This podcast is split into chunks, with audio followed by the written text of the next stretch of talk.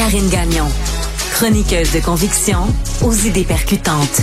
Moi, ça me choque tellement. Des opinions aiguisées. On tolère ça parce qu'on n'a pas les ressources pour faire les enquêtes. Des idées tranchantes. Mais est-ce que c'est normal qu'on accepte ça? Karine Gagnon. Alors, à l'Assemblée nationale, on le sait, il y a des mots qu'on a le droit de prononcer, des mots qu'on n'a pas le droit de prononcer, on excluant évidemment la personne qui parle. On parle des parlementaires ici. Euh, et c'est de ça que tu veux nous parler, Karine Gagnon. Je rappelle que tu es chroniqueuse politique au Journal de Montréal, Journal de Québec, directrice adjointe de l'information au Journal de Québec. Je pense qu'on n'a pas le droit de se traiter de girouette, par exemple. Hein? Il y a des mots bizarres, des fois, qui sont interdits.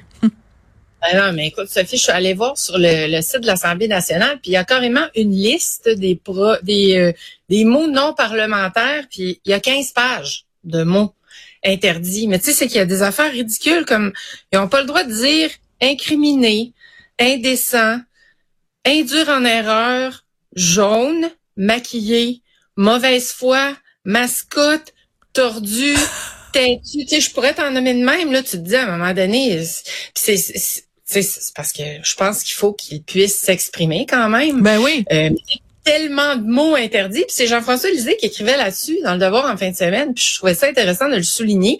Puis je remarque que la liste des mots interdits euh, vraiment euh, grandit là au fil des années. Là. Je sais pas si les, les parlementaires connaissent ça par cœur, mais tout ça est parti de l'incident où Christine Labrie a dit récemment euh, que la CAQ, elle a laissé entendre que la CAQ exploitait les femmes qui travaillent dans les services publics.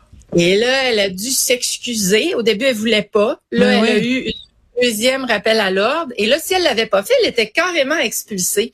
Et tout ça a dégénéré parce qu'Alexandre Leduc, qui est un autre député solidaire, euh, a voulu savoir si le sens de, euh, de, de, tout ça, là, du fait que c'était interdit de dire exploiter euh, au Salon Bleu, si ça pouvait s'appliquer aussi aux entreprises privées ou si ça s'appliquait juste au gouvernement.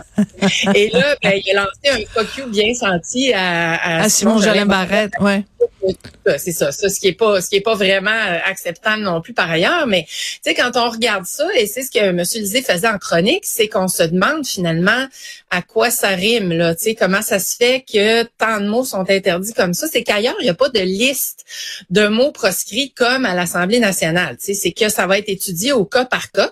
Ce que je trouve intelligent parce que tu sais, ça peut dépendre du contexte dans lequel c'est utilisé, par qui c'est utilisé, euh, avec quel ton aussi. Mais là, c'est comme on met ça, on consigne ça dans une liste, et après ça, plus le droit de dire ça. Mais, c'est qu'il y a plein de mots qu'on peut utiliser dans un autre contexte où c'est tout à fait correct, mais là, ça devient interdit. Voilà. Mais moi, juste pour revenir sur euh, celui qui a dit euh, qui a dit euh, FU, je trouve que ça n'a absolument pas sa place à l'Assemblée nationale. Après, dire opprimé puis dire girouette puis tout ça, sais-tu quoi? Monsieur et madame tout le monde là, qui lit là-dessus puis qui voit ça passer, ils se disent, ils ont pas des choses plus importantes à, à discuter à l'Assemblée nationale que décider que le mot girouette puis le mot euh, opprimer les femmes, qu'il faut pas l'utiliser. Moi, je, tu sais, on a connu, euh, euh, Karine, des, des, des époques où à l'Assemblée nationale, des orateurs là qui se qui se pitchait des trucs puis tout ça mais au moins il se passait quelque chose puis il, ça débloquait sur quelque chose. Moi je m'en fous à la rigueur la façon dont ils le disent. Je veux juste que ça débloque je veux juste pouvoir avoir un médecin de famille puis euh, qu'il y ait des profs dans les classes. Pendant ce temps-là ils sont en train vraiment de sodomiser des coléoptères. Chose qu'on n'a pas le droit de dire à l'Assemblée nationale. Oui, là, tu te serais rappelé à l'ordre, Sophie, là, heureusement, là, de radio. Mais tu sais, c'est ça, c'est que euh, finalement, si s'il y a plein de mots qui peuvent plus utiliser et qui sont euh, interdits, c'est que ça vient limiter aussi la liberté d'expression qui est si chère à notre démocratie. Euh, tu sais, on parle pas d'insultes en quelque part là. Ça, les insultes, je peux comprendre, puis ça devrait être analysé au cas par cas aussi. Euh, sauf que c'est pas ce qu'on fait. Puis partout dans le monde, on essaie de modérer là, tu sais, les débats parce que des fois, bon, quand ça verse dans les insultes, justement comme ce qui s'est passé avec Alexandre ben oui. la semaine ben là, on peut comprendre que ça n'a pas sa place. En plus, tu sais, les élus se plaignent tellement de d'être insultés sur les réseaux sociaux que ben dans voilà. l'espace public. Mais ben voilà. l'exemple. Mais voilà, puis en plus en anglais, je veux dire, au moins c'était pour dire, je veux dire, il dit va te faire foutre, va te faire, tu sais, il y a plein de façons de dire fuck you, mais de le dire en français au moins, on respecte la langue officielle et on fait pas de pépène au faucon pèlerin. Ben écoute, moi je pense que euh, tu sais quand on est rendu à insulter, c'est qu'on n'a plus d'arguments. C'est que là il faut Tout à quand même avoir un argumentaire là, tu sais quand on veut s'obstiner. Puis ce qu'il prétendait là, tu sais de savoir est-ce que ça peut aussi s'appliquer ces propos-là au gouvernement, c'était légitime de poser la question, d'avoir des explications.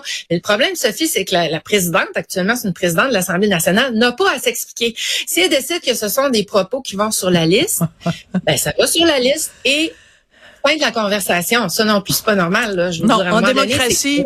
à un moment donné, ça prend des explications. Karine, merci beaucoup. Je rappelle que tu es chroniqueuse politique au Journal de Montréal, Journal de Québec et bien sûr directrice adjointe de l'information au Journal de Québec. Merci beaucoup pour cette belle année 2023. Puis on se retrouve en 2024. Merci beaucoup. Merci beaucoup, Karine. à bientôt.